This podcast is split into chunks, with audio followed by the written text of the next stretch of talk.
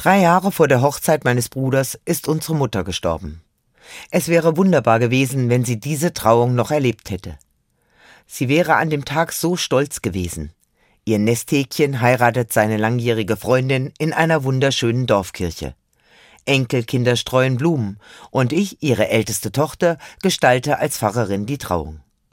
Wir hätten sie alle so gern dabei gehabt. Beim Mittagessen vor der Trauung sprechen wir darüber. Da sagt unser Onkel, Glaubt mir, sie schaut euch vom Himmel aus zu.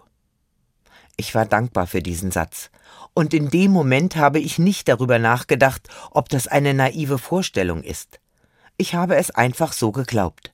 Sie schaut uns vom Himmel aus zu. Diese Vorstellung tröstet, weil sie mir vor Augen malt, unsere Mutter nimmt an unserem Leben Anteil, obwohl sie nicht mehr leibhaftig unter uns ist. Klar, frage ich mich in weniger emotionalen Momenten, wie soll sie vom Himmel hinunterschauen? Hat etwa jede und jeder Verstorbene eine Wolke für sich? Ehrlich gesagt, ich weiß nicht, ob meine Mutter dort im Himmel ist. Ich kann nicht sagen, wie der Ort aussieht, an dem die Verstorbenen aufgehoben sind. Aber ich vertraue darauf, sie ist bei Gott geborgen. Sie lebt wie der auferstandene Jesus weiter, auch wenn ihr Körper ein anderer ist. Wir bleiben verbunden, in Gedanken und im Herzen. Und das drückt sich eben in der tröstlichen Vorstellung aus. Sie schaut zu und freut sich mit uns. So stelle ich mir auch Gott vor. Gott sieht mich.